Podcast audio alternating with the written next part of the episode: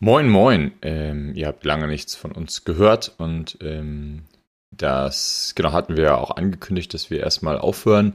Ähm, trotzdem äh, möchten wir diesen Kanal gerne nutzen, einfach auch, weil wir immer wieder Leute treffen, die uns erzählen, wie gern sie unseren Podcast gehört haben oder teils auch noch hören, um ähm, einfach nochmal Gedanken einzubringen, eher in ganz kurzer Form, vielleicht eher so in fünf Minuten Form, mal gucken, wie sich das entwickelt. Das ist jetzt mal so ein erster Testballon.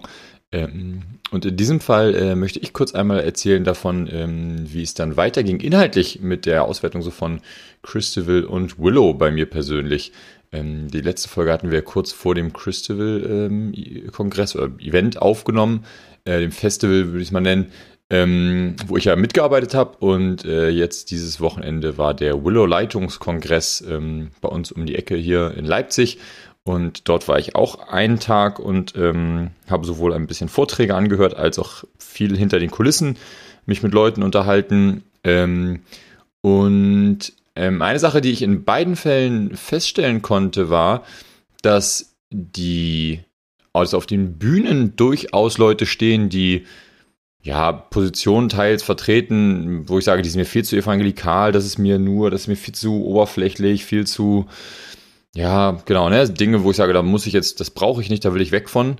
Ähm, das Spannende ist aber, dass die, ähm, dass beide Organisationen ja EVs sind und dass wenn man so mitbekommt, wie die Vorstandsarbeit aussieht und wie die großen Gremien im Hintergrund laufen, dass dort wirklich breit aufgestellte Gremien sind mit ähm, einem tollen ökumenischen, äh, äh tollen ökumenischen Breite, würde ich jetzt mal sagen, für mich so geht, geht immer noch mehr, aber ist schon sehr viel.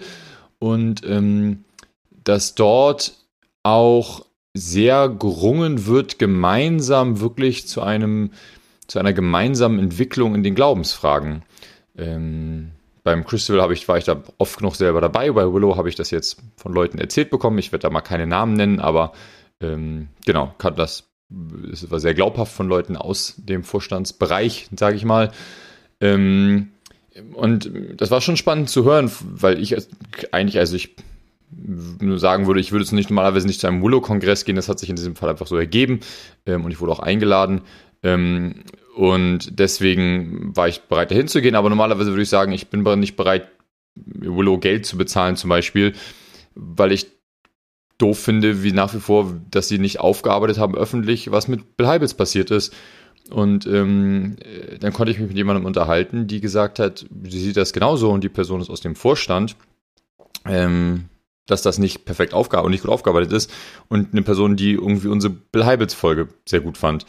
Und ähm, das fand ich schon mal sehr spannend, ähm, weil die ja nicht jetzt nicht hinterm Berg mit Kritik gehalten hat und hält. Ähm, Jetzt ist die Frage, warum wird sowas nicht klarer nach außen aufgearbeitet? Also genauso gut könnte man auch sagen, wenn Kritik an Christabel aufkommt, warum wird da nicht nochmal äh, Erinnerungskultur betrieben in Form von irgendwie einer Aufarbeitung von 2008?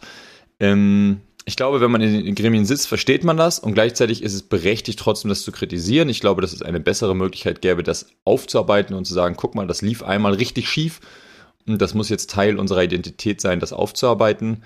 Ähm, und ich glaube gleichzeitig, dass es aber so große und langsame Strukturen braucht, um so ökumenisch zu arbeiten, weil da wirklich eine Breite dafür durch vorhanden ist.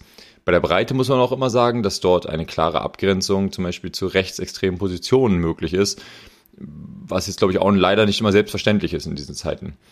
Ähm ich glaube, es braucht trotzdem, wie gesagt, bessere Aufarbeitung ähm, und nicht nur eine Ab Abgrenzung von diesen, diesen, Themen, sondern eine Anerkennung, dass das in der Organisation, in der eigenen passiert ist. Auch wenn es bei Willow Amerika passiert ist, muss Willow Deutschland anerkennen, dass, sie den, dass es Teil ihrer Organisation ist oder sie Teil dieser Organisation sind und es darum Teil ihrer Identität ist.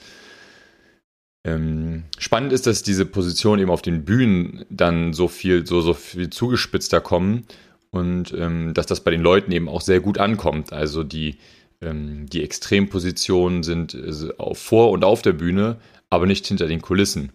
Ähm, und das ist schon, ähm, genau, das ist schon auch spannend, glaube ich, anzugucken und wäre auch spannend zu betrachten, wenn man so eine Organisation jetzt mitgestaltet, falls das jemand von diesen Leuten hört. Ähm, ich nehme gleichzeitig auch wahr, dass bei diesen Events, und das habe ich jetzt bei Willow wieder ganz klar erlebt, ganz tolle Gespräche über diese Fragen des Glaubens entstehen und auch über die Frage, wo geht's hin mit der postevangelikalen bis evangelikalen Szene.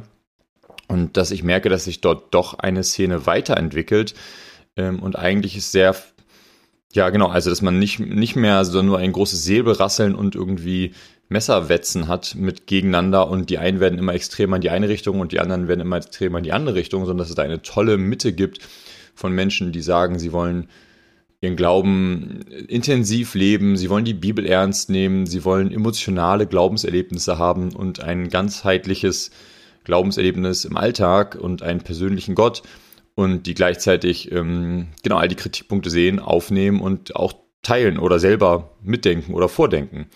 Ähm, nur diese Leute sind eben nicht die Leute, die mit solchen Gedanken erstmal per se die bekanntesten Leute sind. Ähm, das ist, genau, ist glaube ich schade, aber das zeigt mir auch, dass die Kommentarspalten im Internet vielleicht auch einfach ein falsches Bild von dem Diskurs geben.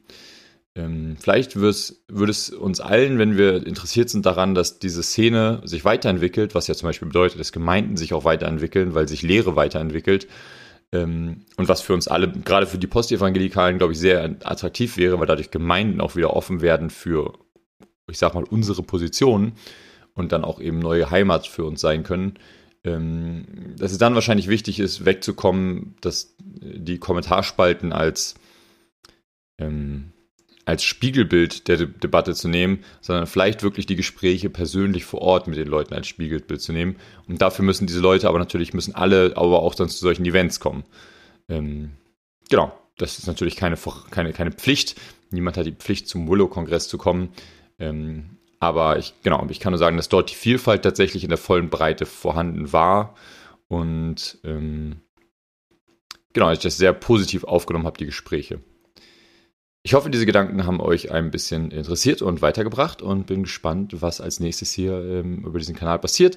Äh, schreibt gerne mal in die Kommentare, ob ihr, was ihr davon haltet von solchen kurzen Gedanken und ähm, oder ob ihr lieber auch vier Stunden Folgen ähm, von wie Hossa Talk hättet. In dem Sinne, äh, bis bald und ähm, ich äh, sage nochmal als kleine Ankündigung, ich hoffe, dass in den nächsten ein bis zwei Monaten auf diesem Kanal auch äh, andere Festivals als die bekannten, bisher bekannten Festivals beworben werden. Zwinker, zwinker. Bis dann. Tschüss.